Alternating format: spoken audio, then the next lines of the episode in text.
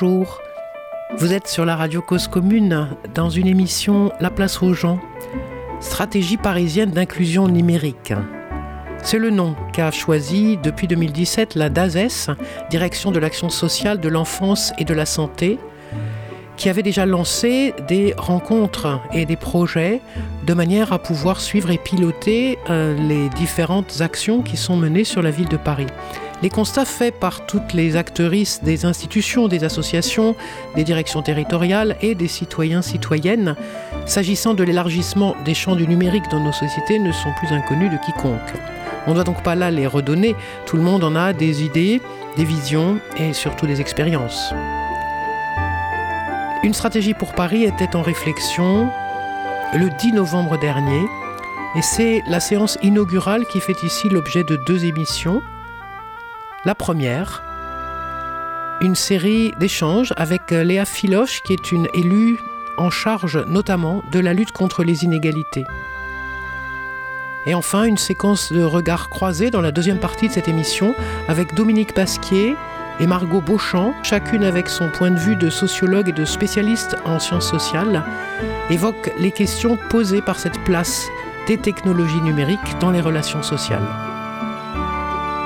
L'ensemble de cette session est animé par Mike Rackelbaum, chargé de mission dans la sous-direction euh, Insertion et Solidarité de la DASES, et également par Pierre-François Salviani.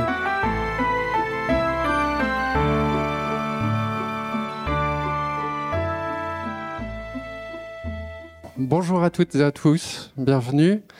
Euh, je vous remercie d'être présent pour le lancement de, l'élaboration du second volet de la stratégie parisienne d'inclusion numérique dans cette belle maison des, des métallos en présence de Léa Filoche, euh, adjointe à la maire de Paris en charge des solidarités, de la lutte contre les inégalités et contre l'exclusion. Je suis Mike Reckelboom, chargé de mission euh, à la DASES et je coordonne la stratégie parisienne d'inclusion numérique. Et je serai aujourd'hui euh, le monsieur loyal de cette, euh, de cette séance. Cette séance inaugurale, donc, à laquelle vous allez assister, a pour double objectif d'abord d'être le point de départ d'une série de rencontres qui permettront d'écrire collectivement ce second volet de, de la stratégie. Et ensuite, euh, ça nous permettra de, prendre du recul euh, sur le sujet qui nous rassemble toutes et tous euh, aujourd'hui, c'est-à-dire comment lutter contre la ou les fractures numériques, comment poursuivre le travail que nous avons engagé tous ensemble depuis euh, 2017, date de la première stratégie.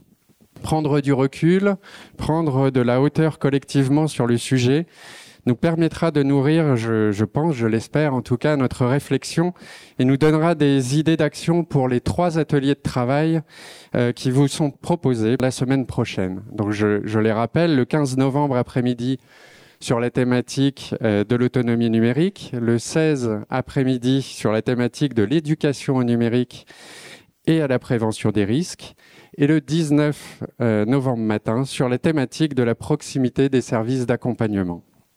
Mais nous allons revenir aujourd'hui euh, à notre programme.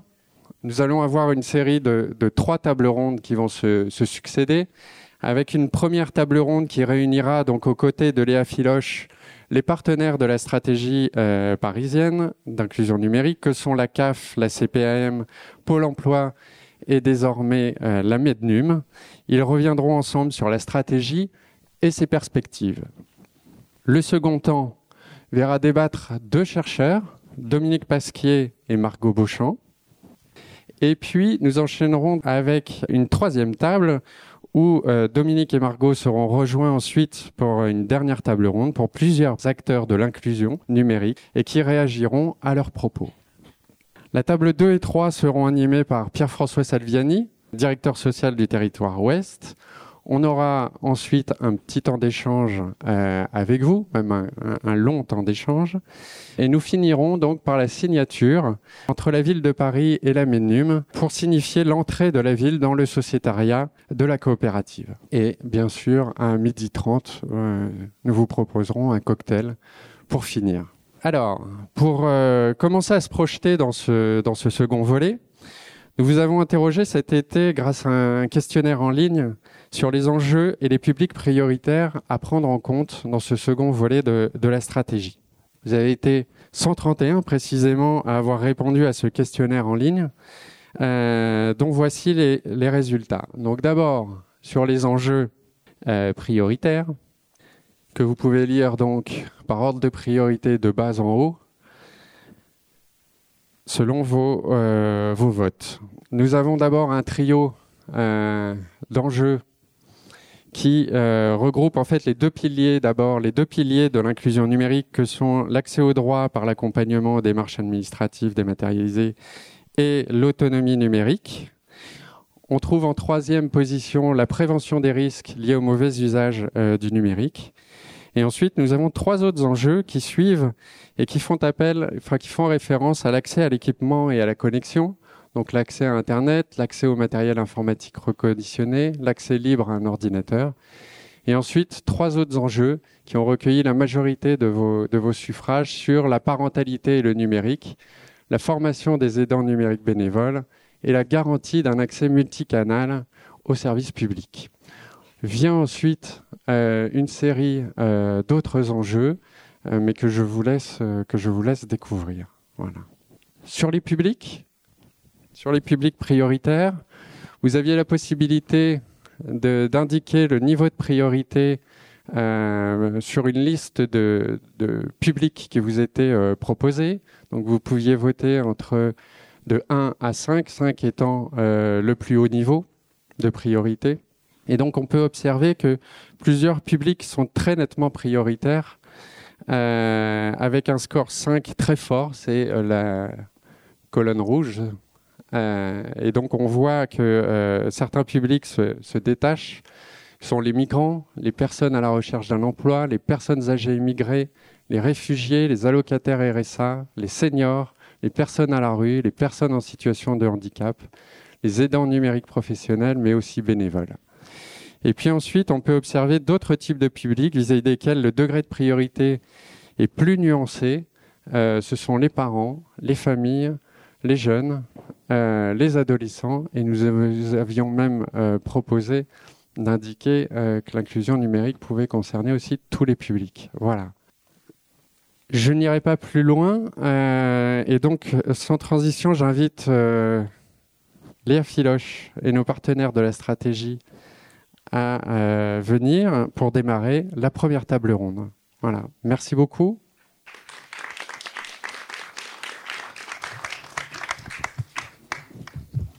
Bonjour, bonjour à toutes et à tous. Ce que je vous propose, c'est qu'on puisse, quand on prend la parole, euh, peut-être enlever le masque euh, au moins et le remettre quand on en a fini. Ah bon, il y a du monde, hein Vous êtes nombreux et nombreux. Ça fait plaisir de vous voir, en vrai. Euh, donc je suis Léa Filoche, je suis adjointe à la maire de Paris en charge des solidarités, de la lutte contre les inégalités et les exclusions, et c'est euh, à ce titre euh, que je suis euh, particulièrement ravie de participer aux travaux qui concernent l'inclusion numérique et puis la stratégie dans laquelle la ville de Paris s'inscrit depuis plusieurs années désormais. Euh, on- je sais qu'on a eu euh, pas mal de, temps de travail, euh, ça vient d'être redit ces derniers mois, et il me semblait important qu'on puisse trouver un moment pour échanger de vive voix sur, sur cet enjeu majeur. Euh, majeur pour, euh, alors pour nous, parce que euh, on voit bien les évolutions diverses qui, qui s'imposent à différents niveaux, mais surtout majeur pour celles et ceux que nous souhaitons accompagner. Le graphique qui, vient d'être présenté le rappelle, tout un tas de publics divers qui, qui ont besoin qu'on puisse améliorer, continuer à transformer, continuer à construire une inclusion numérique. On sait, l'usage du numérique est devenu quasi indispensable, notamment pour la réalisation de formalités administratives, euh, de l'accès aux services publics. La crise sanitaire, euh, d'ailleurs, a largement accentué la nécessité de maîtriser l'outil numérique, que ce soit pour travailler ou pour poursuivre sa scolarité. Euh, les usages numériques sont pas neutres socialement, c'est pas à vous que je vais l'apprendre, je pense, euh, et peuvent se cumuler à d'autres formes d'inégalité sociale. Il y a quelques chiffres assez saillants que je peux vous rappeler. 59% des personnes ne réalisant pas de démarches administratives sur Internet ont plus de 70 ans. On constate euh, euh, que c'est cohérent avec euh, les réponses au questionnaire que vous avez formulé cet été. Euh, 61% d'entre elles disp- disposent de bas revenus. Donc là aussi, on voit bien qu'il y a une fracture qui, se, noue clairement à cet endroit. Et puis 5 millions de personnes en France cumuleraient ainsi des difficultés d'insertion et des réalités d'exclusion numérique. pour que la transformation numérique de notre société ne soit pas un facteur d'exclusion supplémentaire, mais devienne au contraire un levier d'insertion sociale et économique. Nous sommes donc ici aujourd'hui, euh, hier et surtout demain, euh, collectivement mobilisés. Notre réponse à ce nouveau défi de justice sociale a notamment été incarnée par la stratégie parisienne d'inclusion numérique portée euh, par chacune et chacun d'entre nous.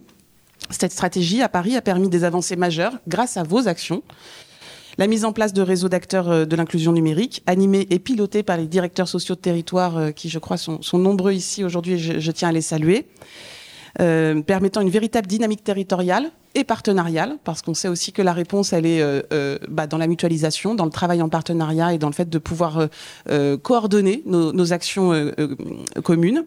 D'autres avancées majeures, on a publié une charte de l'aidant numérique, là aussi, qui vient essayer de, conforter euh, euh, des chemins euh, d'accompagnement.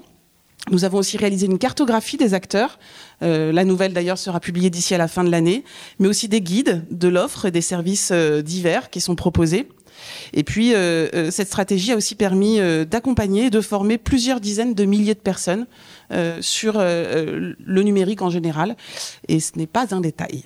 Aujourd'hui, compte tenu de la numérisation de notre société, il nous semblait nécessaire donc euh, de renouveler cette stratégie, de lui redonner euh, un cadre euh, qui soit défini, qui soit partagé, qui soit connu.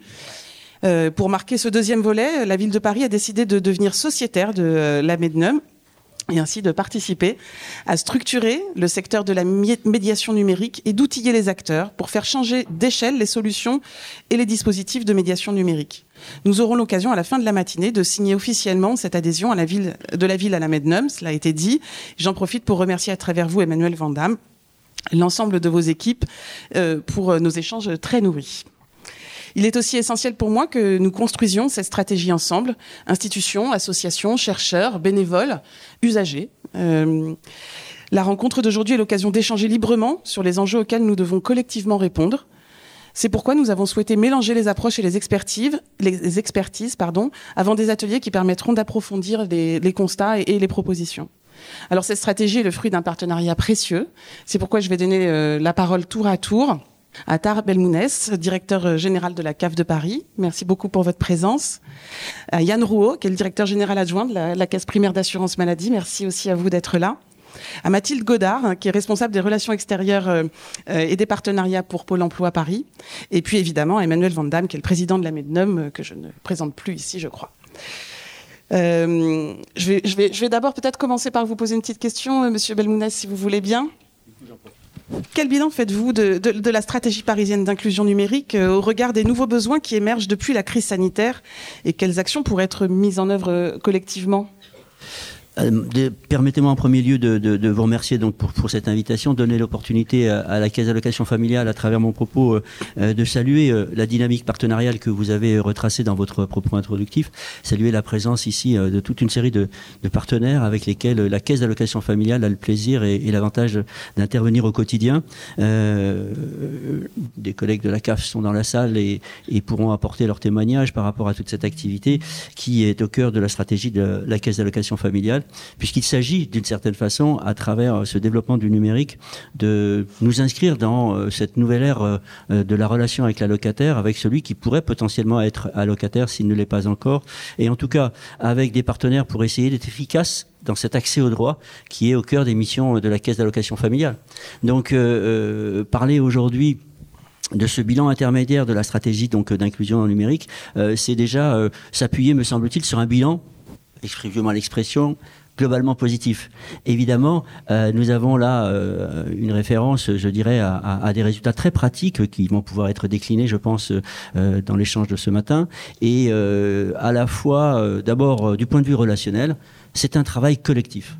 Et ce travail collectif, il est un enjeu tout en étant un acquis, dans la mesure où il s'est construit sur la durée. Ce sont euh, des, libres adhésions partenariales qui se font pour que euh, la caisse d'allocation familiale apprenne de ses partenaires ce qui, dans le fonctionnement qui est le nôtre, puisque donc, vous le savez, à travers CAF.fr, à travers euh, toute une série d'offres de téléservices, à travers toute une série d'actions avec des partenaires en termes de formation des personnels, d'information du public, d'ateliers de préparation, etc. Donc autant d'éléments qui, je dirais, peuvent illustrer un bilan tout à fait positif dispositif, notre caisse d'allocation familiale a encore des choses à faire parce que la complexité, parce que parfois l'inaccessibilité, malgré euh, le fait que c'est censé être simple, c'est toujours simple quand on propose.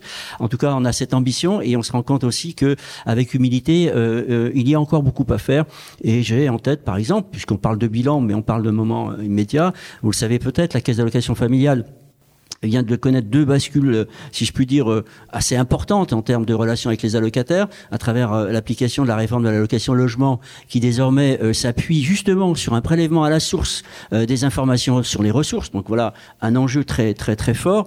Eh bien, nos relations avec les allocataires ont été particulièrement mouvementées dans cette période. Et deuxième étape que nous venons de franchir, le numéro allocataire que tout le monde connaît plus ou moins va être remplacé désormais par un numéro identifiant unique, le numéro de sécurité sociale. Et donc on s'inscrit dans une dynamique qui est euh, celle que vous connaissez peut-être à travers les propos du dispositif France Connect, c'est-à-dire qu'avec un seul identifiant, comme le dit le slogan, vous pourrez nous le dire une fois. Et donc à partir de là, on va être en collaboration avec euh, euh, le monde de la protection sociale, et il est représenté ici, je salue mes collègues, évidemment, puisque nous travaillons collectivement, et puis euh, le, grand domaine des services publics. Donc un bilan positif, appuyé sur des exemples concrets, une relation, je dirais, partenariale sur le terrain, donc de proximité, qui nous amène à considérer que il y a euh, euh, dans le bilan qui a été présenté rapidement euh, des publics qui ont encore beaucoup d'attentes et beaucoup de besoins et nous devons nous prioriser, nous le disions en aparté en amont, pour pouvoir mieux maintenir l'accueil physique classique. Hein. La caisse ne se rétracte pas complètement euh, sur un seul euh, lien. Au contraire, l'idée c'est d'offrir une palette de services, une palette de contacts possibles. Et euh, les publics que nous avons cités tout à l'heure, donc appellent aussi d'une certaine façon cette cette offre, je dirais, de, développement euh, numérique pour pouvoir faciliter, euh, je le disais en premier lieu, leur accès au droit. Voici les quelques éléments qui me permettent de penser, euh, je dirais, à, vos côtés que on a bien bossé jusqu'à présent. Il nous reste encore, l'évaluation l'a démontré, des points à, développer et, et, nous y sommes tout à fait prêts. Merci beaucoup, Monsieur Balmounès, pour ces mots. Effectivement, effectivement, la, la question de la complémentarité euh, euh, des moyens euh, d'accès au droit est, essentielle dans, ces stratégies. Monsieur Rouault, depuis 2017, la, Caisse primaire d'assurance maladie est, signataire de la stratégie parisienne d'inclusion numérique. quelles sont pour vous les, pistes à creuser encore pour améliorer toujours nos réponses aux enjeux de la fracture numérique? Bonjour à toutes et tous. Euh, merci euh, Madame Piloche de, cette invitation et nous permettre effectivement de, participer à ce nouveau volet de la stratégie parisienne d'inclusion numérique. Bon, je pense que beaucoup de choses ont été dites. Hein. On rappelle quand même que les services en ligne se développent, s'enrichissent, se perfectionnent, hein, s'améliorent et offrent aujourd'hui un panel euh, de plus en plus dense, riche, peut-être parfois un peu complexe, qui est le paradoxe puisque c'est censé justement faciliter les choses. Il y a quand même eu, euh, au cours de la période passée, euh, des actions qui constituent, à mon sens, un socle sur lequel on va capitaliser. Il y a eu euh, des territoires d'inclusion numérique qui ont été définis et qui assoient en fait une offre de services qui permettent d'accéder à des points pour les, services en ligne. Il y a des aidants numériques qui ont été formés sur les différents services publics qui sont signataires de la stratégie et qui euh, accompagne les publics euh, pour mieux utiliser ces services en ligne. Et puis il y a euh, la coordination des acteurs qui est fondamentale puisque c'est grâce à tous qu'on va pouvoir toucher le plus grand nombre et réussir à faire en sorte que les plus éloignés accèdent à ces services en ligne qui encore une fois se, se développent. Bon, Tarbennes rappelait qu'effectivement c'est pas l'alpha et l'oméga, il y a une stratégie multicanale à avoir parce que le tout ne se réglera pas par le numérique. Néanmoins, beaucoup de choses en simplifient je vais prendre un exemple simple. En assurance maladie, on est beaucoup sollicité pour des demandes d'attestation de droit, qui les trois quarts du temps ne servent à rien. Mais c'est encore demandé par un employeur, par euh, l'école, etc. C'est accessible en un clic en ligne. Est-ce que c'est besoin d'aller se déplacer dans une agence pour l'avoir? Non. Mais encore faut-il que euh, tout le monde puisse y accéder aisément. Donc il va y avoir, euh, bien évidemment, à toucher des publics je pense que le, les slides qui sont passés tout à l'heure euh, révèlent un peu les priorités. On voit qu'on a des nouveaux publics euh, à toucher, comme les migrants, qui sont difficiles à capter. Alors les jeunes, qui paradoxalement sont très connectés, sauf quand il s'agit de démarches administratives, mais également bon, les demandeurs d'emploi, tout ça, je vais pas revenir dessus. Et c'est vrai que, en plus d'avoir des espaces libre-service, il va falloir qu'on ait des démarches proactives. C'est le aller vers. Comment on les capte, comment on euh, leur permet d'accéder de consolider et d'enrichir les accès par euh, accès matériel hein, à l'équipement qui souvent fait défaut. Donc on a des, des, des espaces libre-service avec des postes internet, mais il y a aussi le smartphone et la tablette qui sont euh, euh, beaucoup sollicités. Et si beaucoup de services en ligne sont avec une configuration, une architecture responsive, c'est pas le cas pour tous. Donc des fois on a des services en ligne accessibles sur tablette et smartphone, et on n'a pas les mêmes services sur l'offre web. Ce qui veut dire qu'il y a aussi une problématique d'accès par, par le canal. On a vu la connectique. Hein, Quelqu'un qui peut avoir un smartphone à usage personnel n'a pas un forfait qui permet euh, de pouvoir accéder à beaucoup de chargements de données. Donc il a un forfait data limité. Et ça pose aussi question, j'ai vu des connexions Wi-Fi pour le, pour le faire. Donc il y a un enjeu effectivement d'accéder à de l'équipement et de la connectique. Alors, l'assurance maladie, je, je vais l'annoncer un scoop, mais alors comme tout scoop, c'est à double tranchant. Hein. Si je suis pas au rendez-vous, j'aurai l'air malin la prochaine fois. On va essayer, dans le 13e arrondissement, de mettre à disposition des smartphones et tablettes en libre service dans une agence pour accéder d'abord sur Amélie, qui est notre service en ligne, pour ensuite éventuellement euh, l'étendre aux autres services en ligne. Bon, on a encore quelques suggestions techniques, mais l'idée, c'est bien d'offrir une palette d'outils pour que les gens qui viennent, on les aide, mais que derrière, ils soient autonomes pour le faire, soit chez eux, soit dans d'autres euh, environnements, euh, soit d'autres partenaires, des associations, des cybercafés, des amis, de la famille, etc. Donc il y a vraiment un enjeu d'aider. On a euh, également la proximité des services d'accompagnement. C'est important puisque l'idée, c'est effectivement de leur permettre un accès aisé à, à portée de main et surtout de les rendre, encore une fois, j'insiste, autonomes. C'est pas simplement d'être assister en permanence et de comprendre comment ça marche pour le faire. Voilà un peu grosso modo les enjeux. Je vais pas, m'arrêter là parce que je pense que d'autres compléteront. Mais on le voit au travers à la fois de notre expérience sur les années passées et puis surtout sur tout ce qu'on a pu remonter euh, pendant l'été et ce qui nous semble à notre avis indispensable. Merci, merci beaucoup, Monsieur Roux, pour ces euh, euh, pour ces enjeux. Vous avez euh, vous avez rappelé notamment un, dispositif qui me tient beaucoup à cœur sur la question de l'aller vers, hein, c'est-à-dire d'être de, de, capable de, de, sortir un peu de nos de nos murs respectifs. on a vu pendant la crise qu'on était capable de le faire en plus, de manière coordonnée de manière euh, assez euh, efficace euh, et, et, surtout de pouvoir du coup réinventer un certain nombre de, de, nos propres pratiques, de nos propres habitudes. Et c'est aussi sur ça que je pense qu'il faut qu'on qu continue. Mathilde Godard, je sais que Pôle Emploi Pardon, j'ai un petit chat dans la gorge. Euh, je sais que Pôle Emploi euh, euh, s'était déjà engagé effectivement dans, la stratégie d'inclusion numérique précédente de, la ville de Paris. Qu'est-ce qui, fait qu'aujourd'hui vous avez souhaité continuer et renouveler cet engagement aux côtés de l'ensemble des partenaires présents aujourd'hui? Alors, bonjour à toutes et tous. Merci pour cette invitation. Déjà, je vais commencer mon propos par excuser Caroline Bacchini, euh, directrice territoriale de Pôle emploi à Paris, qui aurait souhaité être là euh, ce matin. Malheureusement, elle est, souffrante, donc, euh, mais elle s'associe pleinement aux propos que je vais, développer. Donc, effectivement, Pôle emploi était déjà partenaire la fois précédente et on est naturellement là aux côtés de l'ensemble des partenaires. D'abord parce que la, la, stratégie là qui, qui va être présentée pour nous repose sur trois piliers qui nous semblent vraiment importants. D'abord, c'est le fait que ce soit une stratégie pluriannuelle. Euh, et pour nous, euh, c'est important que ce soit euh, effectivement une réflexion à moyen terme qui soit conduite. Ensuite, parce que c'est une réflexion qui se veut partenariale et je tiens effectivement à saluer, comme ça a été dit, l'ensemble des partenaires et des professionnels de terrain qui sont là ce matin. L'inclusion numérique, c'est un, vrai défi et la réponse, elle ne peut se construire que, collectivement. Et puis aussi parce que cette stratégie, cette spin 2, comme l'acronyme euh, et euh, se veut aussi partant de l'existant c'est-à-dire en capitalisant sur ce qui existe déjà en termes de lieux, de ressources, d'acteurs et d'outils. Et ça, je pense que pour être le, plus efficace, c'est vraiment approprié. Alors après, comme ça a été dit dans le questionnaire au, départ, l'inclusion numérique c'est un vrai sujet à Paris. Et contrairement aux, idées reçues, la fracture numérique reste un sujet prégnant. Un, chiffre hein, pour euh, illustrer cela.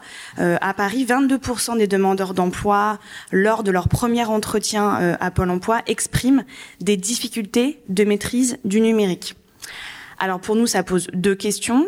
la première, c'est comment les demandeurs d'emploi vont pouvoir réaliser leur démarche administrative et donc ouvrir leurs droits et pouvoir y accéder.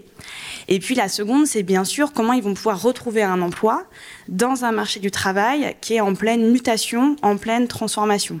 On le voit sur deux aspects. Euh, le premier, on a un monde du travail euh, qui aujourd'hui, dans ses méthodes de recrutement, euh, a beaucoup évolué. Aujourd'hui, vous avez euh, de plus en plus euh, d'entretiens euh, qui se font en visio, mais aussi un certain nombre de documents que vous devez, envoyer par Internet avant, d'être, reçus. Et puis, vous avez beaucoup de recruteurs qui, dorénavant, procèdent à des salons en ligne. et ça a été évidemment accentué avec la crise sanitaire et ce sont des habitudes entre guillemets qui perdurent et qui je pense vont s'amplifier. Ensuite, vous avez euh, le fait que les compétences numériques sont de plus en plus requises, euh, et ça dans tous les postes, y compris dans les postes les moins qualifiés, et ce qui évidemment fait que la transformation numérique devient euh, un sujet d'exclusion sociale pour nos populations, nos populations les plus les plus fragiles. donc, on a voilà un marché du travail vraiment qui, qui, qui évolue énormément et qui fait et qui fait appel de plus en plus euh, au numérique. Donc euh, l'inclusion numérique est, de fait un, chantier prioritaire pour, euh, pour Pôle Emploi et cette stratégie bah, fait écho à la manière dont, on se mobilise pour que ce soit pas un frein mais bien un, tremplin. Alors la première des choses c'est que on s'est organisé pour avoir un travail très fin de préparation des demandeurs d'emploi, du coup aux exigences des, recruteurs, comme, comme je l'ai dit, dans le développement de leurs compétences. Euh, donc ça peut être euh, des ateliers autour de comment je recherche un emploi sur Internet, à des ateliers autour des compétences euh, bureautiques. Voilà, je ne vais pas détailler, mais en tout cas, notre rôle, c'est de préparer l'ensemble des candidats face aux opportunités de recrutement du bassin d'emploi. À Paris, nous avons une, une spécificité en plus, c'est que le numérique est aussi un secteur de recrutement. Euh, chaque année, Pôle Emploi publie euh, une enquête qui s'appelle Besoins de main-d'œuvre, qui fait état des besoins de recrutement, et le numérique apparaît encore cette année comme le secteur le plus pourvoyeur euh, d'emplois. Euh, et c'est pourquoi, depuis 2015, avec la ville de Paris, on construit des formations innovantes qui s'appellent Code, à destination notamment euh, des publics les plus éloignés du marché du travail, pour préparer les Parisiennes et les Parisiens au métier d'aujourd'hui, mais aussi au métier de demain, et que tout le monde puisse bénéficier de cette opportunité. La deuxième chose, ça a été rappelé par, euh, mes collègues, euh, évidemment, euh, on est en pleine adaptation de notre offre de services, puisque, il faut le dire, nos services s'adaptent, hein, en partie avec des services en ligne. donc, on a un renforcement, nous, en accueil physique dans nos agences pour permettre aux demandeurs d'emploi les plus éloignés de ne pas être exclus de cette digitalisation de nos services. Concrètement, on a euh, un personnel formé et dédié pour euh, vraiment accompagner dans toutes les démarches. Je pense évidemment à l'inscription, mais je pense aussi au sujet important de l'actualisation, hein, pour bien bénéficier de son, allocation.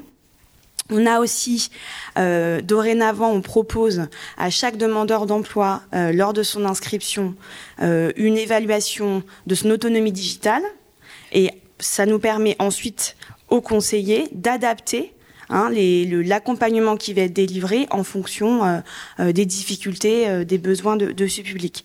Et enfin, je crois qu'un certain nombre d'entre vous les, connaissent, nous avons un réseau de conseillers dédiés qu'on appelle nos ambassadeurs du numérique et qui ont ce, ce rôle de vraiment d'accompagnement dans la prise en main et dans l'acculturation de nos services numériques, tant pour les usagers, mais aussi pour les professionnels. et je sais qu'un travail très fin se fait notamment avec les direction sociale de territoire que je veux, que je veux saluer, euh, que je veux saluer aujourd'hui. Et puis enfin, pour ne pas être trop longue, un dernier volet qui fait, voilà, qui fait vraiment écho dans cette stratégie pour nous, c'est le travail en complémentarité qu'on fait avec le tissu local. Hein. On n'a pas la réponse tout seul. Donc on travaille bien sûr avec les EPN et puis aussi avec les, associations locales dont certaines sont, sont présentes aujourd'hui, qui font un travail remarquable d'aller vers, de médiation numérique au plus près sur les territoires. Et avec la ville de Paris, on a depuis plusieurs années un soutien financier important auprès de ces, auprès de ces associations. Merci, merci beaucoup Mathilde euh, pour toutes ces précisions euh, très concrètes. Euh, Emmanuel Vandamme, la MEDNUM est, une coopérative nationale, même la coopérative nationale des, acteurs de la médiation. pourquoi est-ce que c'est important pour vous qu'un territoire se dote d'une stratégie d'inclusion numérique? Et puis, dans ce cadre-là, quel, quel, serait le rôle de, de la MEDNUM dans cette démarche? Alors, moi, ça me semble non seulement important, mais vraiment absolument euh, indispensable. C'est-à-dire que l'ampleur du, du, besoin social et sociétal n'a jamais été aussi euh, évidente, et on est dans un secteur qui est quand même marqué par une très grande diversité. Enfin, ça, ça m'a vraiment frappé dans les, les, les, éléments que vous avez euh, montrés en introduction. Une diversité des besoins. Euh, il y a un grand nombre de besoins. Le premier besoin est plutôt sur les démarches administratives, mais dès le deuxième besoin, on est sur des besoins qui sont plutôt en termes de, de capacitation, de compétences. Donc déjà là, on voit un éventail très large entre des besoins très euh, d'accès aux droits euh, plutôt basiques, de réussir à faire une, une démarche, et puis des besoins qui déjà euh, quand on parle de capacitation, de montée en compétences, d'aller vers des métiers du numérique euh, qui demandent un accompagnement beaucoup plus, euh, beaucoup plus important. Une diversité très forte dans les publics et qui a été vraiment révélée aussi par la, la crise sanitaire. Hein. on a longtemps pensé qu'il y avait quand même un euh, un besoin qui était surtout du côté des publics, euh, en gros socialement les plus éloignés. C'est toujours vrai, mais on se rend compte aussi que plein de parents d'élèves euh, ont été confrontés à la, à la numérisation. comment on fait pour accéder à l'ENT Plein de salariés se sont posés des questions sur, la, sur le télétravail, etc. Donc, y compris des gens qu'on considérait comme étant par défaut, on, on, les considère comme plutôt euh, numériquement euh, inclus. Euh, c'est des gens qui ne sont pas forcément en situation de très grave exclusion, mais qui sont en situation de, de, de demande d'accompagnement vers des, des, besoins pour euh, jouer leur rôle de parents, de salariés, euh, d'acteurs associatifs, etc. Et puis enfin, un, une diversité aussi dans les leviers d'action. Euh, on est dans un secteur où euh, euh, il faut vraiment faire feu de tout bois. Quoi. Il faut faire des ateliers, il faut faire des maraudes, il faut aller au devant des gens, aider les aidants. Il y, a, plein de modalités en fait pour amener à une, meilleure inclusion numérique des, différents, de ces différents publics par rapport à leurs différents besoins. Et, donc répondre à, cet enjeu de diversité, ça peut pas se faire sans une vision euh, stratégique et systémique. Euh, c'est pas simplement en aidant quelques acteurs, c'est pas simplement en, en, euh, en, soutenant quelques actions. Il faut vraiment, mais tout le monde l'a très bien dit aujourd'hui, et enfin, je, je, je peux vraiment que rejoindre ça, euh, le besoin de coordination, de faire travailler les gens ensemble, de soutenir les petites initiatives, etc. Il est vraiment indispensable, et ça, ça peut pas se faire sans le, le soutien et la vision portée par une, par une collectivité. Et nous, au niveau de la MEDNUM, donc coopérative nationale des acteurs de la médiation numérique, on existe depuis maintenant 4 ans. Euh, on regroupe aujourd'hui une centaine de sociétaires euh, un peu partout en France, un peu de tous les, tous les, secteurs de l'inclusion numérique. Et au-delà des, des, acteurs de l'inclusion numérique, on regroupe des parties prenantes, évidemment des collectivités. Euh, on est la première coopérative dans laquelle l'État central est intervenu. Euh, il y a des collectivités comme la ville de Paris, des régions, des départements, des intercommunalités qui, qui, qui nous rejoignent. Euh, on applique également les grandes entreprises du numérique, euh, par exemple la MGEN euh, présente aujourd'hui, qui des, structures dont le métier n'est pas l'inclusion numérique, mais qui sont évidemment directement confrontées à ces à ces, à ces enjeux-là.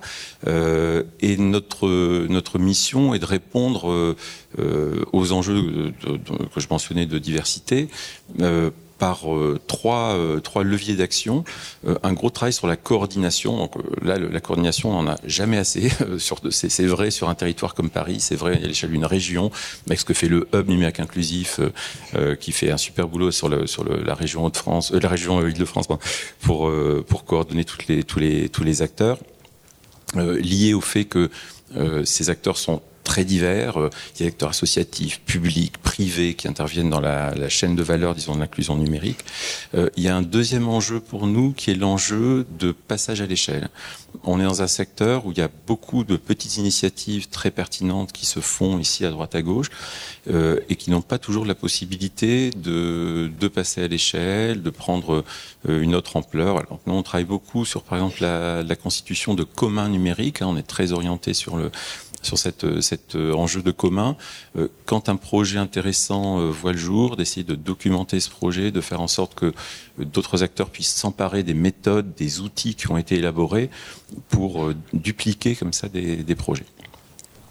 Euh, cette question d'échelle, on la traite aussi euh, euh, au niveau de la MEDNUM en proposant des solutions qui ne pourraient pas forcément être portées par les acteurs de terrain. Par exemple, des plateformes téléphoniques, un data hub qu'on est en train de constituer, l'indice de fragilité numérique, un outil qui permet à chaque territoire d'analyser le, besoin en termes d'accompagnement numérique de ses, habitants.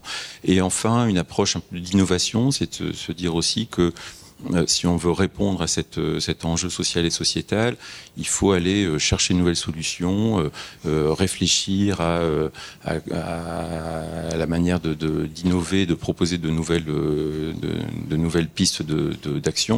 Donc ça, ça fait partie aussi des projets que mène la, que mène la Mednum en lien avec les différents acteurs, notamment l'État avec lequel on travaille de manière assez, étroite pour euh, alimenter le secteur hein, en outils, euh, en pistes d'innovation, en outils de coordination, euh, pour faire en sorte que tous les, tous les acteurs puissent jouer leur rôle le mieux possible sur les territoires. Merci, merci beaucoup euh, Emmanuel Van Damme, merci beaucoup à vous quatre euh, pour euh, tous ces propos. On, va laisser la place à la, table ronde numéro 2. J'ai omis de, remercier d'abord la Maison des Métallos qui nous accueille dans cette très belle salle, dans ce beau lieu. Et je m'en excuse, mais, c'est voilà, on est très aussi très content de pouvoir bah utiliser, partager, faire connaître des beaux lieux parisiens. Et, et cet endroit en fait largement partie. Donc merci encore encore à l'équipe de nous accueillir. Ok, merci beaucoup. Merci beaucoup à Léa Filoche et à nos partenaires. Vous êtes toujours sur la radio Cause Commune 93.1. J'ai inséré ici, comme pause musicale, la voix de Tracy Chapman, Across the Lines.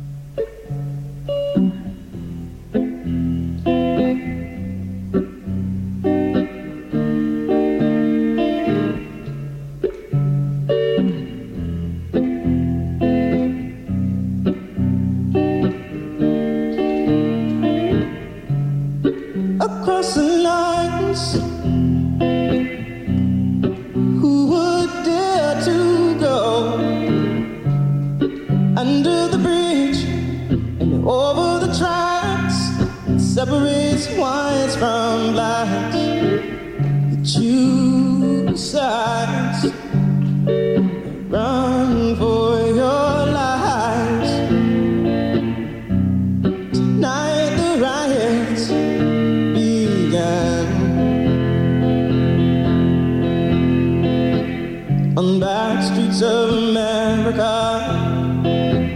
They kill the dream of America.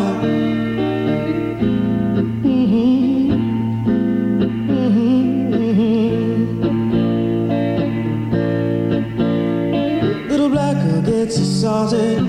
Ain't no reason why. Newspaper prints the story, and racist tempers fly. Next day, it starts a riot. Knives and guns are drawn. Two boys get killed. One white boy goes blind.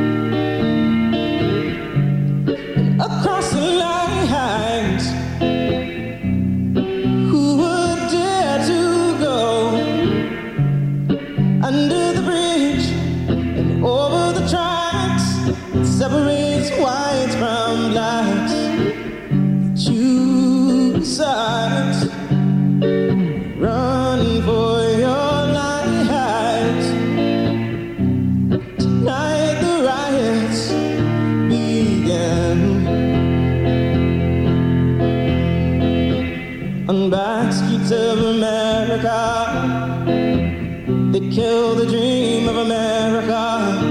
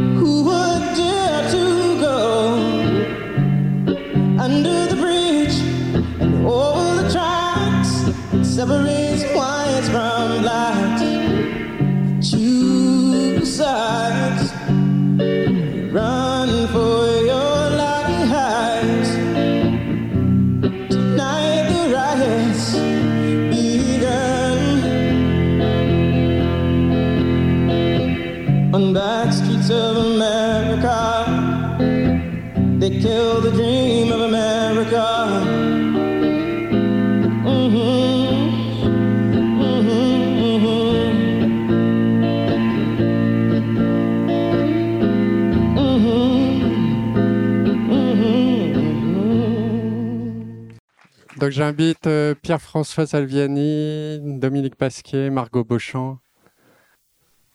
Vous m'entendez? Oui. Bonjour à tous, donc je suis Pierre-François Selviani, je suis directeur social territorial euh, sur l'ouest euh, parisien et donc, comme l'a dit Léa, animateur d'un réseau numérique sur le territoire parisien. Merci aux deux chercheuses qui euh, participent avec nous à cette euh, à cette matinée. Donc je vais vous présenter. Donc euh, Dominique Pasquier, vous êtes sociologue, directrice de recherche émérite au CNRS et membre du Conseil national du numérique. Vous avez mené ou participé à plusieurs enquêtes sur l'appropriation d'Internet dans les milieux populaires et vous êtes notamment l'auteur d'un ouvrage Internet des familles modestes, enquête dans la France rurale. Margot Beauchesne, vous êtes spécialiste des ch- Beauchamp, pardon. Vous êtes spécialiste des sciences sociales consacrées aux transformations du numérique dans la société et vous êtes membre du GIS Marsouin, un groupement d'intérêt scientifique en Bretagne et vous avez coordonné et participé à de nombreuses enquêtes et études, et études sur les usages du numérique. Alors peut-être première question, euh, dans la table ronde précédente, euh, Léa a précisé l'enjeu majeur de ce qu'était la transformation numérique. On peut se poser la question, c'est quoi une révolution numérique? Certains, certains chercheurs parlent d'un- d'une transformation totale, voire d'une transformation anthropologique. Et au-delà des conséquences sociales qu'on va évidemment euh, analyser ensemble et sur lesquelles vous allez nous apporter beaucoup, déjà sur le terme de révolution numérique, qu'est-ce que- qu'est-ce qu'on entend par là et comment vous voyez les choses? Euh, Alors, en fait, pour euh, bah, le numérique, c'est immiscé en fait dans l'ensemble de- des activités de nos vies quotidiennes. Euh, euh, il est au cœur de nos sociabilités, il est au cœur de la manière dont on s'informe, dont on apprend, euh, au cœur de l'organisation de notre travail euh, de, de, de plus en plus, euh, dans nos rapports euh, avec la santé, avec les administrations. Euh, c'est finalement, enfin, il imprègne tant euh, nos vies quotidiennes et euh, il bouleverse tant d'activités euh, et, de fonctionnement de, tant le fonctionnement de, certaines activités qu'il en découle en fait pour notre société une forme de, dépendance au numérique qui fait que euh, enfin cette dépendance numérique elle, consiste dans le fait que effectivement dans notre société tous les services qu'ils soient publics ou privés marchands ou non marchands sont façonnés configurés pour des, usagers des citoyens des consommateurs, des habitants ou, des travailleurs dont on considère a priori qu'ils sont euh, connectés, euh, outillés, équipés en outils numériques et à l'aise avec les interfaces numériques. Euh, et cette, cette, cette forme de, de, dépendance numérique bah, me, me permet de dire aussi ah, que, effectivement le terme de, de révolution peut-être peut se justifier pour parler des transformations numériques à plusieurs titres. D'une part parce que on peut euh, se poser la question de la possibilité de revenir en arrière par rapport à ces évolutions. Et donc, euh, effectivement, on est bien dans, ce, sens-là, dans une forme de, euh, bah, de révolution en enfin voilà, qui, qui, qui, qui va dans un sens unique. Et effectivement, on a la, la, la, puiss- enfin, on a la puissance de ce numérique est telle que euh, on imagine mal comment venir revenir en arrière, même si on voit affleurer là, ça et là des appels réguliers à des formes de déconnexion ponctuelle ou partielle, euh, ou à des formes de sobriété technologique. Néanmoins, il y a quand même cette sorte de euh, mouvement euh, contre lequel il est difficile de résister, sans là entrer à ce stade-là de la question de est-ce que c'est voilà utile, bénéfique ou pas d'imaginer de revenir en arrière. mais aussi il y a un deuxième titre au, auquel effectivement cette, ce terme de révolution peut se justifier, c'est qu'on avec ces transformations numériques, on assiste aussi à un certain bouleversement de, de, des rapports de pouvoir à plusieurs échelles. On peut penser à l'échelle individuelle à la transformation du rapport entre prof-élève, entre médecin et, et patient. on peut et, de manière générale à la remise en cause du statut d'expert euh, qui peut euh, qui fait que finalement tout un chacun tout internaute peut euh, se construire une certaine forme d'expertise à partir de ce savoir qui est à portée de clic. Et pour terminer sur à une autre échelle cette remise en cause aussi de on peut penser à la remise en cause du, du, pouvoir de certains, enfin des États, de la, même les plus puissants, face à bah, la puissance de, des multinationales qui ont un pouvoir d'action inimaginable, voilà, effectivement l'échelle planétaire. Dominique Pasquier? Oui, euh, je suis ravie de retrouver Margot Beauchamp. On se connaissait très bien avant. Et merci pour l'invitation. Euh, moi, moi, je sais pas si je parlerai de révolution. Alors, je suis absolument d'accord avec tout ce que vient d'énumérer euh, Margot parce que c'est vrai, c'est partout, dans le travail, dans les loisirs, dans les, les, affections, les liens. Mais en même temps, je pense qu'il y a un effet de loupe aussi. Euh, faut pas oublier que le numérique, il se construit sur des mondes existants qui sont hors ligne et que les élections, elles se jouent pas uniquement sur les réseaux sociaux mais beaucoup à la télévision, par exemple. Et donc, euh, je dirais que euh, le terme de révolution me semble trop fort. C'est une transformation très importante, effectivement, de notre manière d'être ensemble en société et euh, de nos manières de nous distraire et de travailler. C'est vrai, ça c'est partout, c'est absolument exact. En même temps, euh, le monde en ligne est un monde qui est quand même très lié au monde hors ligne, que ce soit les liens qu'on crée euh, en ligne sont aussi des liens qu'on a hors ligne. Et je pense qu'il faut faire attention euh, de pas parler en termes de grande bascule. Euh, pour moi, je trouve que c'est un tout petit peu dangereux, mais bon, c'est l'esprit de contradiction de la sociologue. non, mais c'est très bien, ça donne les termes du débat. Euh, justement, sur le, on est tous ici pour parler d'inclusion numérique. Je crois que c'est le terme d'inclusion numérique qui est un terme que vous interrogez. Euh, Qu'est-ce que ça veut dire inclusion? Ça veut dire quels sont les inclus, quels sont les exclus? Est-ce que vous pouvez nous en dire un peu plus là-dessus sur votre euh, vision à travers les travaux que vous avez pu mener sur ce qu'est l'inclusion numérique et singulièrement comment, en tant qu'une collectivité, on peut s'inscrire dans euh, ce, travail? Euh, Oui, euh, euh, je, pense que c'est, enfin, je suis certaine que Margot sera d'accord avec moi. C'est un mauvais terme. C'est comme le terme de fracture numérique, c'est-à-dire on a l'impression qu'il y a ceux qui sont dedans, ceux qui sont dehors, et puis qu'il n'y a pas de d'entre entre deux. Or en fait, c'est l'entre-deux qui existe. Euh, moi, j'ai dans, dans l'enquête sur les classes populaires stables euh, en milieu rural, on voit bien que ce sont des gens qui sont très socialisés à la pratique d'Internet depuis une dizaine d'années, depuis la révolution du smartphone, quoi, en gros, parce que la vraie révolution d'Internet, ça a été quand même l'arrivée du smartphone, hein, euh, puisque l'ordinateur faisait peur à toutes les classes populaires. Donc la démocratisation s'est faite avec le smartphone, et on voit très bien que ces individus que j'ai rencontrés euh, se servent très bien d'Internet pour aller sur le bon coin, euh, pour regarder des films en ligne, etc. Et puis c'est le drame dès qu'ils se retrouvent face à un formulaire administratif. Mais il y a des raisons très précises à ce drame, qui est qu'ils n'ont pas d'ordinateur, ils n'ont pas d'imprimante, et que ces formulaires et toutes ces démarches en ligne ont beaucoup trop été conçus, même si aujourd'hui il y a un effort qui est vraiment fait de ce côté-là, euh, pour des euh, des citoyens, enfin des administrés euh, hyper compétents et hyper équipés. Donc l'inclusion, ça supposerait qu'il y a euh, du dehors, du dedans. Je crois que c'est absolument faux. Euh, et même à l'intérieur de ceux qui sont loin du numérique, il y a plein de manières d'être loin du numérique. je pense que le cas, par exemple, de populations immigrées en situation de grande précarité économique et sociale n'est pas du tout à gérer de la même façon que le cas des classes populaires stables euh, euh, qui vivent dans, dans, des bourgs et des villages, euh, des, des, employés de service par exemple. donc je pense qu'il faut tenir compte d'une immense diversité des situations et du fait que c'est comme un continuum où il y a effectivement à l'extrême euh, optimiste euh, le jeune urbain archi diplômé, archi équipé, euh, qui a aucun problème à se mouvoir et d'ailleurs qui a peu de démarches administratives à faire. En gros, sauf payer ses impôts puisqu'il dépend pas de la CAF, de Pôle Emploi et de beaucoup d'autres administrations. et puis à l'autre extrême, il y a ces individus qui sont en situation de grande précarité, qui ont juste un smartphone et un smartphone souvent d'un modèle ancien qui ne leur permet plus d'accéder à un grand nombre de, sites administratifs. Donc c'est un continuum, c'est pas, il n'y a pas du dedans du dehors pour moi.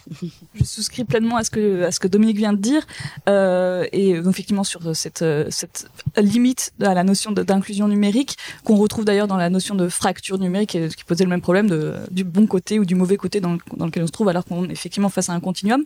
Euh, cependant, je trouve qu'il y a une chose intéressante dans la, le bascule, la bascule s'est opérée dans les, discours politiques, dans les politiques publiques, où on, a beaucoup parlé de fracture numérique, on continue à en parler, euh, mais disons que c'est un terme qui, sonne un peu comme dans les années 90, disons, qui, date de ces années-là, et qui mettait l'accent vraiment sur la question de l'équipement, avec cette idée que c'était assez facile de répondre à cet enjeu de politique publique en équipant, en, développant des infrastructures numériques, etc., euh, sans se poser la question des usages. Et c'est vrai que la question, la notion d'inclusion numérique, avec toutes ses limites, a eu cette vertu de mettre euh, bah, le, de mettre le focus, l'éclairage aussi sur les questions d'usage et de valeur d'usage. Euh, et c'est voilà, c'est pas la moindre des vertus euh, aussi en termes de politique publique. Ça, ça, montre aussi que les enjeux sont bien plus larges et bien plus difficiles aussi à imaginer. Et c'est tout l'enjeu aussi d'avoir une, toute une réflexion sur cette stratégie d'inclusion numérique. Alors si pour une collectivité territoriale, il fallait définir quels sont les objectifs d'une inclusion numérique, j'aurais tendance à, dire que à définir ça comme l'ensemble des actions qui visent à donner à chacun, euh, à chaque citoyen, sa place dans une société où le numérique a pris euh, une ampleur, euh, bah, l'ampleur qu'on connaît, et, euh, et donc ça, ça, ça, suppose il y a différents leviers d'action dans, dans cette pour répondre à ces objectifs, effectivement, de donner sa place à chacun.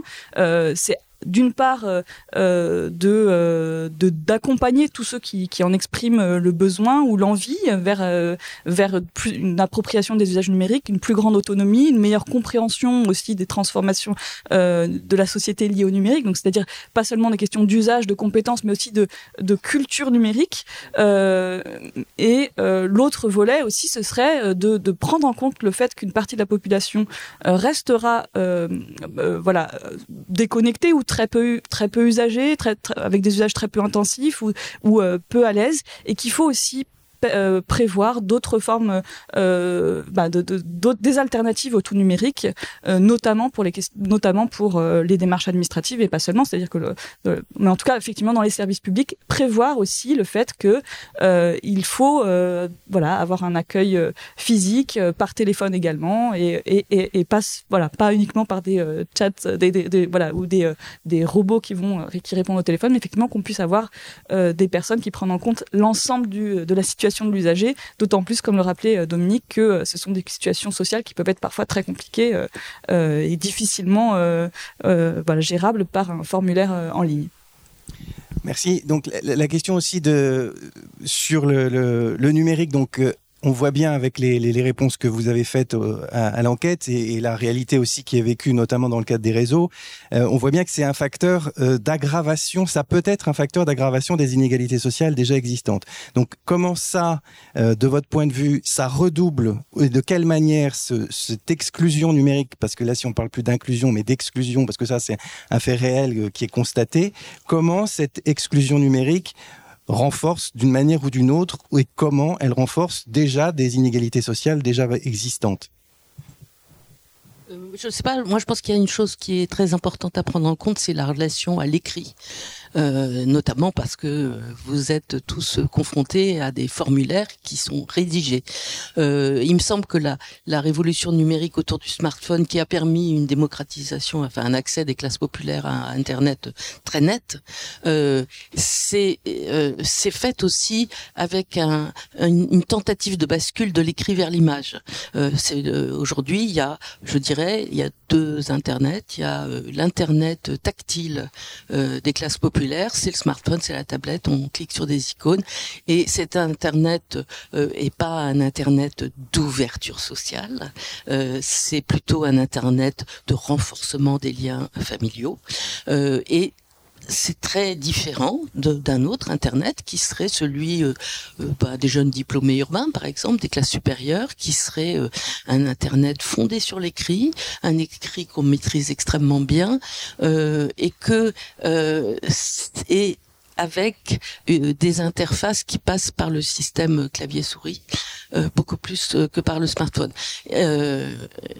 donc pour moi, euh, l'inégalité, au fond, au fond du fond, on peut la décrire de plein de façons différentes, mais au fond du fond, elle est liée dans cette relation extraordinairement difficile à l'écrit euh, des individus qui ont eu des parcours scolaires extrêmement euh, courts.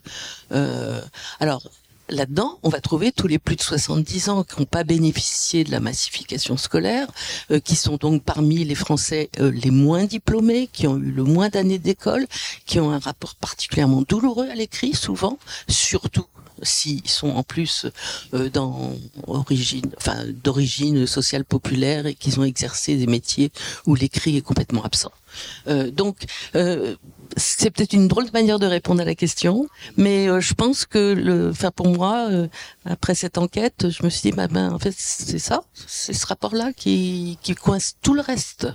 après le reste, on peut le décrire de façon plus fine. Hein, je pense que alors, non, je ne vais pas forcément effectivement rentrer plus finement dans, dans cette euh, dans cette analyse que je, trouve très intéressante sur le ce rapport ce rapport à l'écrit. Je voulais juste dire aussi que dans les personnes en situation d'illettrisme qui ont pu être accompagnées sur des questions euh, euh, bah, d'appropriation du numérique, on a vu aussi des choses extrêmement intéressantes de euh, euh bah, de la manière dont effectivement le numérique pouvait aussi euh, permettre de lever cette contrainte de l'écrit pour certains pubs. Alors déjà parce que euh, avec euh, le fait de pouvoir envoyer des textos, avec de pouvoir dicter des choses, de pouvoir d'avoir la reconnaissance. alors je, trouve plus le mot, c'est plus le T9, mais le, le fait que les smartphones vous donnent devinent à l'avance que vous allez écrire le mot suivant, voilà anticipe et qui permettent de vous d'écrire des textos avec un orthographe qui est plus, bah, qui est meilleur en tout cas que celle que quand on écrivait avec en phonétique sur des textos, euh, ça, peut aussi changer euh, une partie de la présentation de soi dans l'interaction euh, pour les personnes en situation d'illettrisme, qui est assez intéressante. Alors ça, c'est voilà, c'est des, petits exemples, ce qui n'enlève pas le constat qui est très général, effectivement, que, faisait Dominique et que et qui que je pourrais aussi formuler en termes de valeur d'usage, qui est une autre manière de présenter les choses. la valeur d'usage, c'est le bénéfice que chaque chaque, chacun peut retirer de, sa pratique numérique. Euh, qu'est-ce que euh, concrètement euh, ça me permet de gagner comme bénéfice social, économique, etc. d'utiliser le numérique. Et on voit que cette valeur d'usage, elle est extrêmement déterminée par les différents capitaux sociaux, économiques et culturels des usagers, et qu'effectivement ceux qui tirent le meilleur parti de leur usage numérique sont aussi ceux qui bah, finalement ont déjà sont déjà très favorisés dans l'espace social. et c'est on peut avoir des valeurs d'usage qui sont aussi parfois négatives d'ailleurs avec euh, un numérique qui va non pas vous apporter des bénéfices mais vous enfermer vous euh, euh, et donc voilà c'est une autre manière de, formuler les choses mais qui montre bien qu'il y a effectivement des formes de renforcement des inégalités sociales des formes d'exclusion aussi qui, qui concernent ceux qui ne sont pas du tout usagers mais aussi ceux qui sont usagers usagers avec certains types de pratiques numériques c'est intéressant parce que ce que vous dites aussi, c'est que ça ouvre aussi d'autres espaces d'échange, euh, y compris qui sont pas forcément, euh, vous, vous, le dites, hein, vous l'avez dit, les bouleversements des rapports de pouvoir. On voit bien que aussi ça, euh, l'accès au numérique, l'accès au, savoir entre guillemets euh, via notamment euh, Wikipédia ou autre, euh, ça permet à certains usagers de se doter d'une compétence ou de savoir qui les mettent parfois en position d'un peu plus être en, dialogue avec des sachants. Donc cette question, vous parliez aussi euh, ça c'est une question euh, de voir comment ça, ce renforcement des capacités d'autonomie des, des usagers, ça peut aussi être un enjeu d'une stratégie d'inclusion numérique. On va reprendre les termes qui, qui, sont là. Et puis aussi ce que vous avez euh, dit, euh, Margot, dans un débat sur France Culture, vous parliez aussi d'affinités improbables qui peuvent se mettre en ligne, en place, notamment via le Bon Coin, Blablacar ou, des plateformes où il y a où se rencontrent des personnes qui ne sont pas forcément du même champ social, des mêmes origines, des mêmes régions. Donc à la fois une double question, le renforcement de la capacité euh, avec une diffusion du savoir et d'autres liens sociaux. Est-ce que ce sont des liens sociaux déjà? Et est-ce que c'est au-delà des affinités qui peuvent se faire sur ces plateformes, est-ce que ça peut aller au déboucher sur d'autres choses? Oui, alors Déjà, c'est très difficile d'avoir une réponse univoque sur euh, la manière dont le numérique euh, renforce ou affaiblit au contraire les liens sociaux. On voit qu'effectivement, c'est euh, les deux. Alors déjà, Dominique disait que ça, c'est pas forcément dans les familles populaires, pas forcément une ouverture sociale, mais un renforcement des liens familiaux, ce qui est déjà quelque chose d'intéressant. C'est-à-dire renforcer les liens familiaux, c'est aussi important, mais ça veut pas forcément dire qu'il y a une ouverture vers d'autres milieux sociaux qui est facilitée pour ces publics.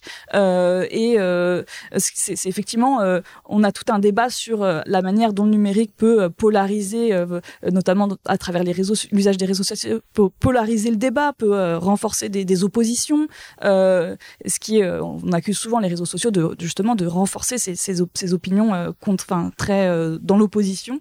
et mais en même temps, on, voit que c'est des supports de sociabilité extrêmement forts et utiles et inédits à l'échelle de l'histoire de l'humanité même si effectivement euh, il y avait d'autres manières. Mais là, on a vraiment euh, euh, des possibilités effectivement de faire de, voir émerger ces affinités improbables. Alors, le Bon Quoi est un bon exemple en effet, parce que et, Dominique peut en, témoigner dans son enquête sur les familles rurales, sur l'importance du Bon Coin dans bah, le, renforcement, enfin, disons la mise en relation de, certaines personnes qui ne se seraient probablement pas rencontrées autrement.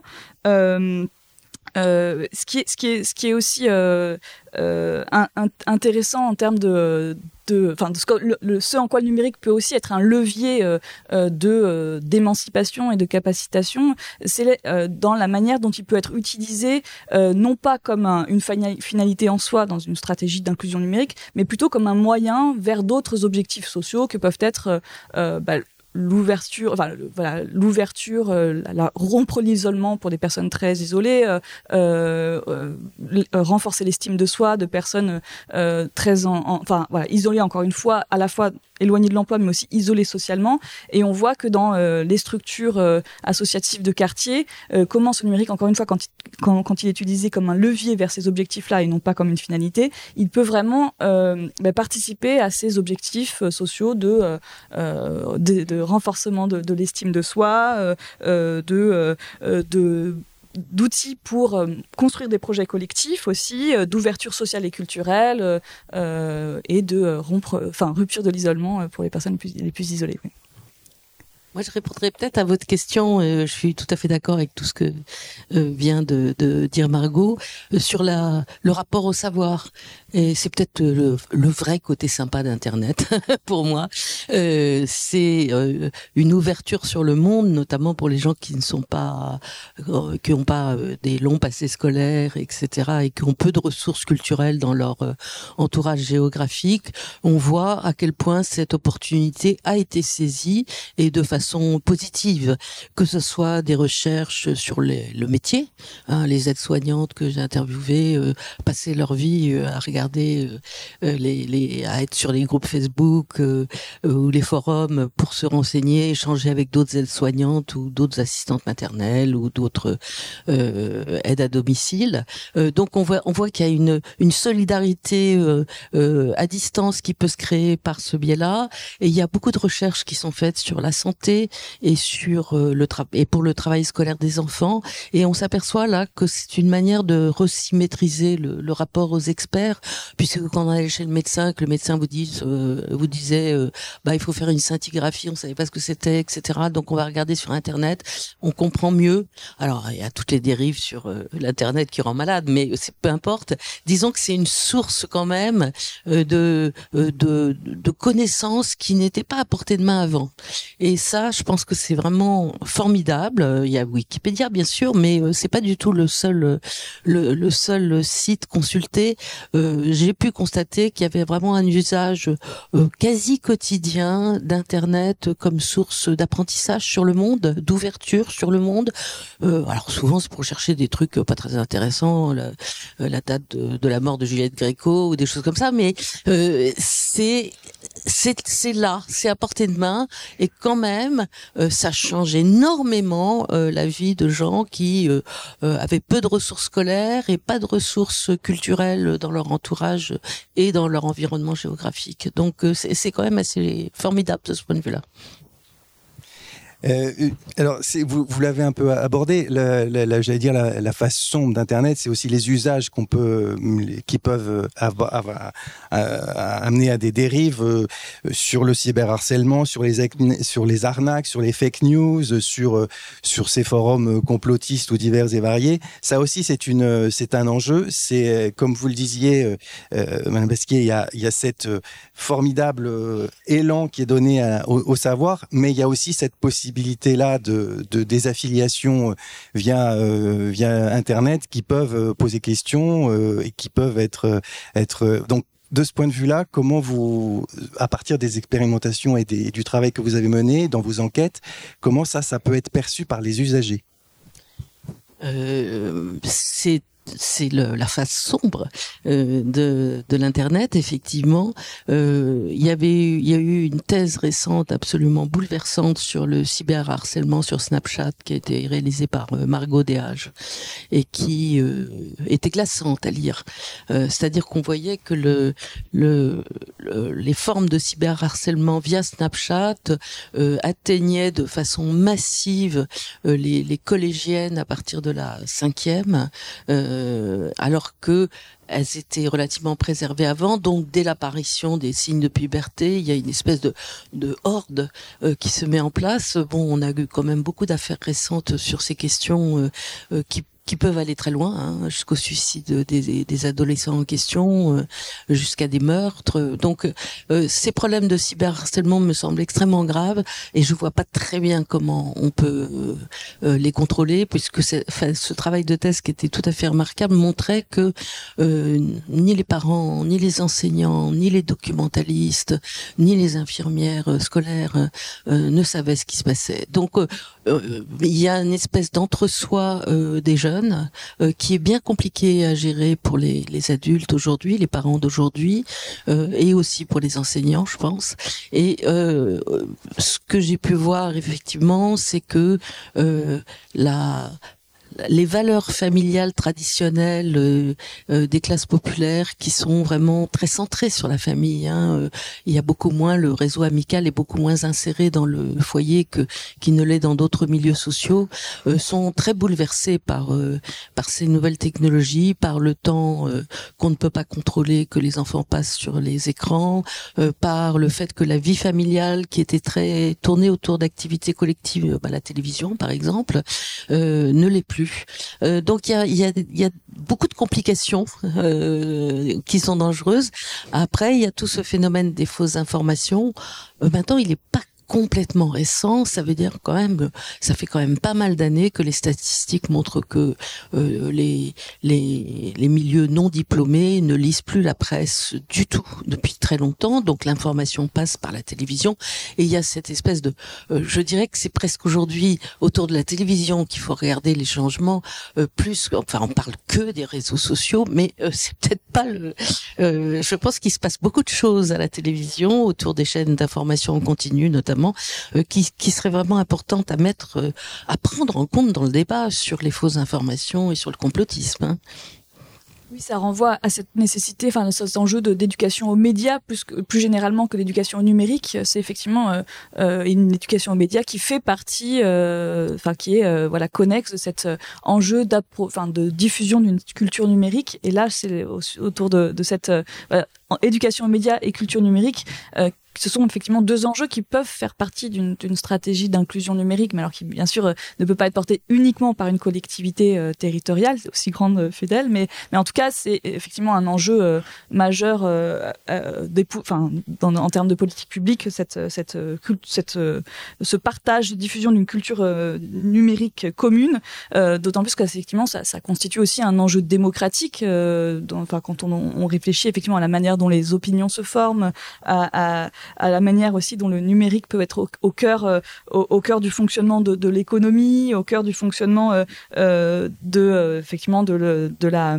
manière dont les, enfin le, la valeur économique se, se, se, se construit aussi aujourd'hui, et avoir conscience en tant que citoyen internaute de la manière dont on participe aussi par nos pratiques numériques à ce fonctionnement, euh, c'est important. La manière dont on comprend euh, le fonctionnement de ces services qui nous sont rendus gratuitement. Qu'est-ce que ça implique de ces services qui sont, enfin, qu'est-ce que ça implique en termes de bénéfices pour euh, la manière dont la valeur est, la valeur est créée, la valeur économique est créée à partir de ces usages-là.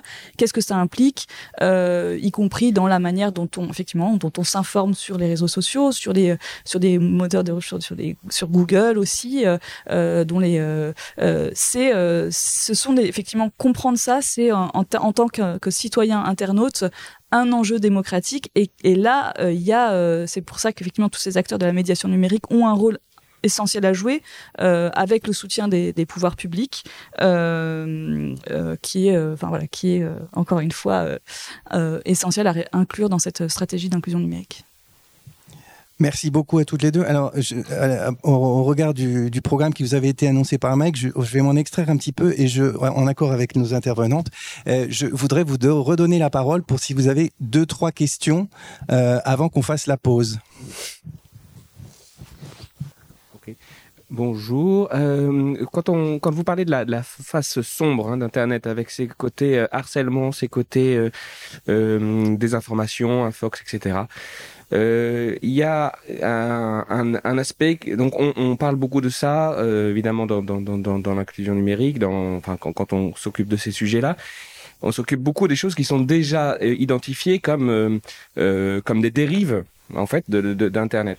Il y a un lien que j'aimerais bien qu'on que vous puissiez éventuellement voir quel lien on peut faire avec quelque chose qui n'est pas une dérive, qui est conçu pour ça, qui est le capitalisme de l'attention.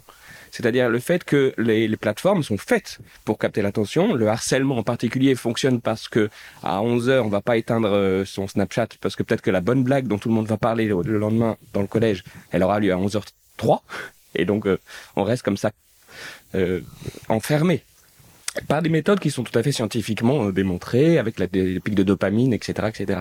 Donc il y a un côté sur l'internet qui fonctionne bien, qui est normal, qui, fait ce qu'il a à faire, euh, contient déjà, enfin c'est pas Internet évidemment, c'est les plateformes, euh, notamment de réseaux sociaux, contient des, des, des, des, des, techniques d'asservissement en fait.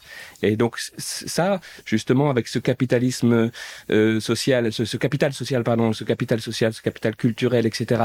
Il y a quelque chose qui qui dépasse simplement le, il me semble, hein, le, le l'éducation aux médias, mais qui, va un peu plus loin et qui, pour le coup, est complètement différent d'une éducation aux médias traditionnelle euh, qu'on peut voir à la télé, ou, etc. Oui, je suis d'accord. Euh, il y a euh, effectivement et de plus en plus ce qu'on appelle vaguement des, dark patterns, c'est-à-dire des, formes de navigation imposées par les dispositifs qui créent euh, de, de l'impossibilité d'arrêter. Euh, donc on voit que ça s'est beaucoup accéléré euh, ces, ces, dernières années, que tous les nouveaux réseaux sociaux sont pris dans cette logique de il ne faut pas arrêter, sinon c'est on est exclu. je ce que je peux constater, je n'ai pas de solution à ce problème du tout. je le regrette euh, vivement. Ce que je peux constater, c'est que euh, on voit bien que les stratégies de régulation familiale parents-enfants euh, dans les milieux populaires, il n'y a pas les outils pour couper. En fait, les familles plutôt diplômées, enfin classe supérieure, euh, retardent l'accès à Internet de leurs enfants. C'est-à-dire qu'elles n'achètent pas euh, d'appareils, de téléphone, elles laissent pas les, les, très jeunes se servir de la tablette, même s'il y en a une dans la famille, etc. Donc on voit que, au contraire, dans les familles populaires, ce qui se passe, c'est que l'idée de modernité associée au fait d'être connecté et qu'un enfant de 3 ans soit très habile pour cliquer sur des icônes sur une tablette, c'est un signe de réussite future.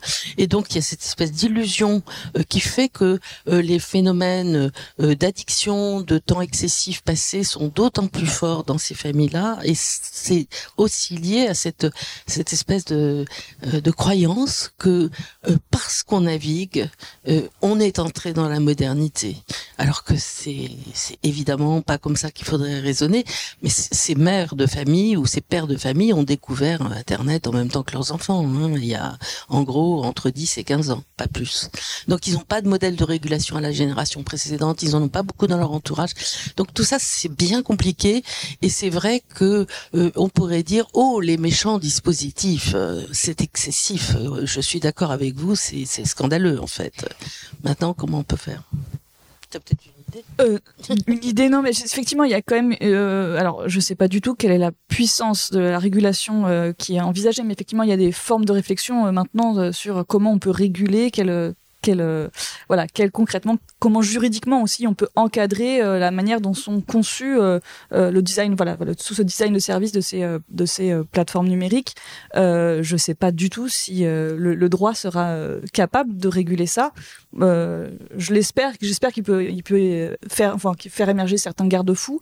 Mais effectivement, là, ce qu'on voit surtout, c'est qu'effectivement, en fonction du capital culturel, économique et social, bah, on n'est pas également armé face à ces dark patterns et, c'est euh, euh, c'est c'est ce design de service qui, est conçu pour euh, l'asservissement des, euh, bah, des utilisateurs, enfin, l'addiction. Et, euh, et on voit effectivement, enfin, pour reprendre un exemple qui est connu, c'est cette idée qu'effectivement, enfin, ce, constat qui est fait que dans, chez les cadres de la Silicon Valley, on met, dans, on met ses enfants dans des écoles où les écrans sont totalement absents. Enfin, c'est quand même assez révélateur de cette euh, Oui, il y a aussi une prise de conscience. Je pense que ce, ce système des dark patterns, on n'en parlait pas il y a très peu de temps et on voit que Facebook est actuellement euh, dans, aux États-Unis dans une démarche euh, un peu de re, euh, mise en accusation sur un certain nombre de, enfin c'est Facebook hein, qui est mis en accusation. Donc déjà en parler, c'est déjà mettre le sujet à l'agenda alors qu'il l'était pas il y a ne serait-ce que 4-5 ans c'est déjà un point euh, pour avancer parce que là, c'est moins la pression juridique que la pression sociale de la prise de conscience de ce phénomène qui va amener les usagers à faire un pas de côté par rapport à, l'usage qu'ils peuvent avoir de, de, des plateformes. C'est peut-être une piste euh, à, à creuser. Euh, on a le temps pour une autre question? Alors, une autre question. Merci beaucoup. Euh, alors, moi, je suis ravie de tous ces, ces, ces, termes et ces, ces, sujets que vous évoquez là. Je voulais en ajouter un autre parce que je vous entendais, Margot, euh, dire de manière assez naturelle et, et comme ça sur Google. Et du coup, moi, je voulais ouvrir l'autre champ qui est, euh, pardon, c'est un de mes dadas. Euh, Antanax, c'est notre, notre, dada, le libre. Euh, et du coup, je voulais dire, euh, je pense que les internets dont vous avez parlé euh, sont en fait plus nombreux que ça encore. Et ça change euh, le rapport aux politiques ou à la politique ou à la chose politique, notamment par l'axe de la, la, la, façon magique de traiter les choses, mais, mais pas simplement. Et donc du coup, ça, qu'est-ce qu'on en fait dans le cadre d'une entre guillemets inclusion euh, numérique de euh, voilà, qu'est-ce qu'on ouvre d'autre comme porte pour ne pas parler que des GAFAM et de tout ça et de dire Word au lieu de dire traitement de texte, and so on. Ah ben merci de, soulever euh, cette question-là parce qu'effectivement euh, on n'a pas eu l'occasion de, l'évoquer, mais euh, il me semble que dans, dans cette stratégie d'inclusion numérique et ce travail que font les médiateurs numériques, bah, l'ouverture sur d'autres outils, sur bah, déjà connaître le fonctionnement des, de ces, des outils les plus répandus, mais aussi faire exister, euh, faire, faire connaître les alternatives, euh, bah, c'est un travail euh, qui est mené depuis, depuis 15 ans, 20 ans par les médiateurs numériques et, et qui, qui doit être amené à être amplifié et soutenu. Enfin, j'en dirai pas beaucoup plus, mais je te. Ouais. Non, non, mais je, souscris totalement à l'importance bah, d'évoquer ça aujourd'hui aussi. Encore une question, puis après on fera la pause.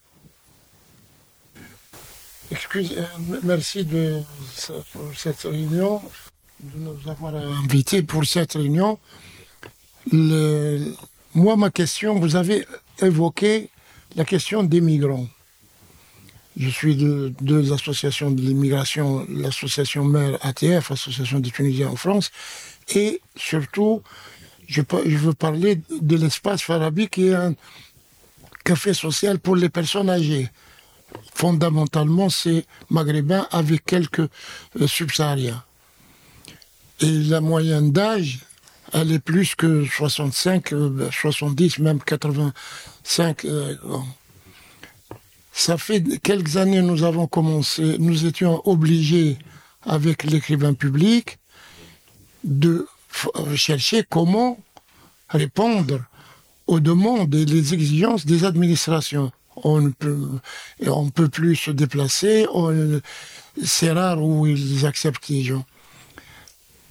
Donc, jusqu'à maintenant, jusqu'à cette année, on a fait, euh, si on peut dire, casser cette euh, euh, rupture, c'est-à-dire on crée, on fait, euh, l'écrivain public crée lui-même des dossiers, des, des- comptes pour les, pour les gens, et nous avons, ils leur donnent leur numéro, leur passe, mot de passe, tant de fois, au début, dans la majorité, ils oublient le papier, ils, ils sont...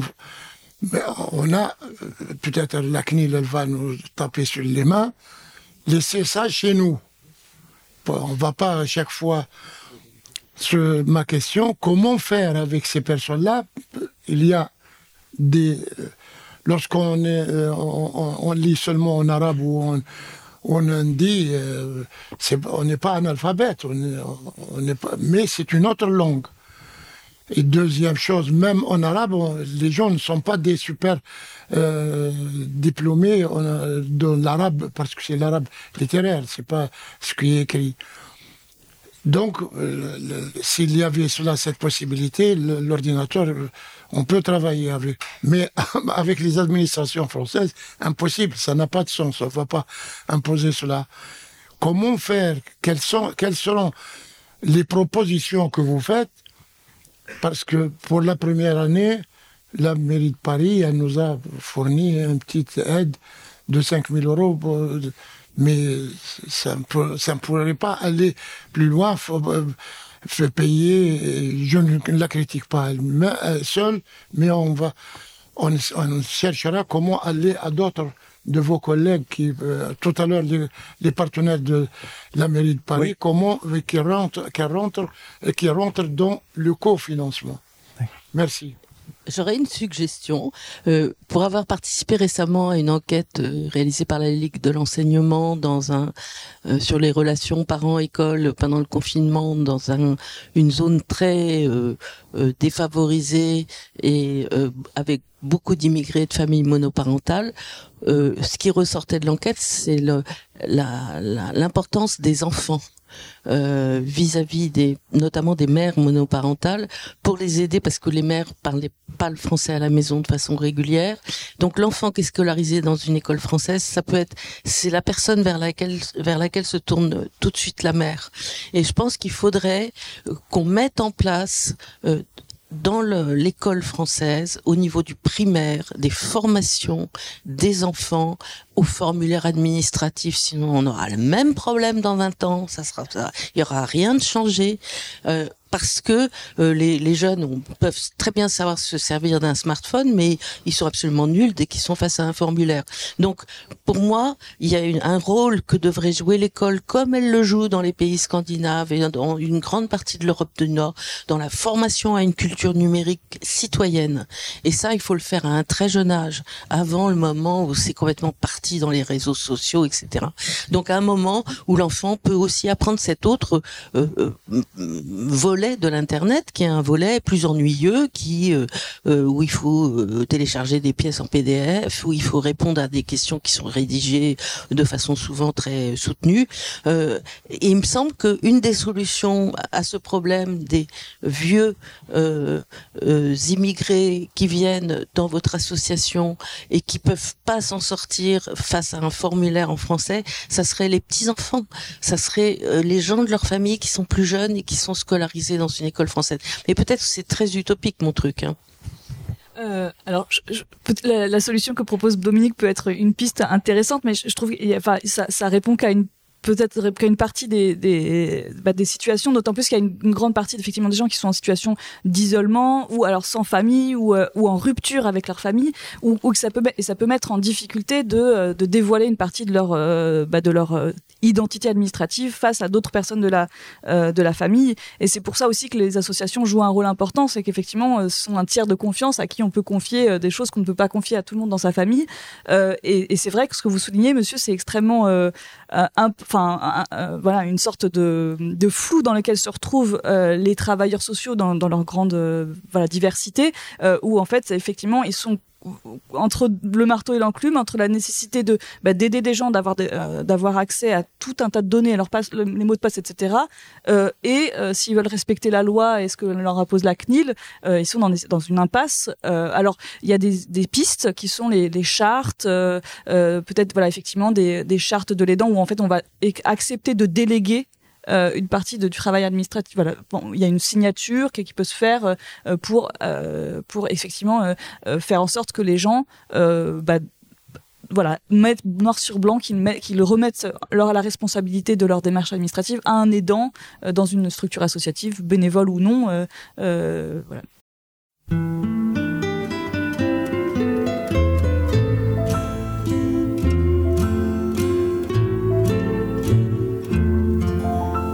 J'aime les gens qui doutent, les gens qui trop écoutent leur cœur se balancer. J'aime les gens qui disent et qui se contredisent et sans se dénoncer. J'aime les gens qui tremblent, que parfois ils nous semblent capables de juger. J'aime les gens qui passent moitié dans leur godasse et moitié à côté. J'aime leurs petites chansons, même s'ils passent pour des cons. J'aime ceux qui paniquent, ceux qui sont pas logiques, enfin, pas comme il faut. Ceux qui, avec leur chaîne, pour pas que ça nous gêne, font un bruit de grelot. Ceux qui n'auront pas honte de n'être au bout du compte que des ratés du cœur gardez le meilleur. J'aime leurs petites chansons,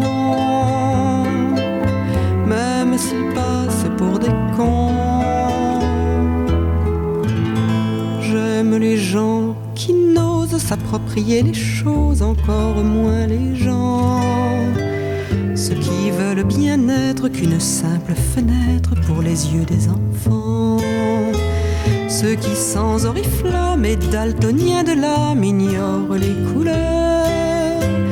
Ceux qui sont assez poires pour que jamais l'histoire leur rende les honneurs. J'aime leurs petites chansons, même s'ils passent pour des cons. J'aime les gens qui doutent mais voudraient qu'on leur la paix de temps en temps et qu'on ne les malmène jamais quand ils promènent leurs automnes au printemps. Qu'on leur dise que l'âme fait de plus belles flammes que tous ces tristes culs et qu'on les remercie, qu'on leur dise en leur cri merci d'avoir vécu, merci pour la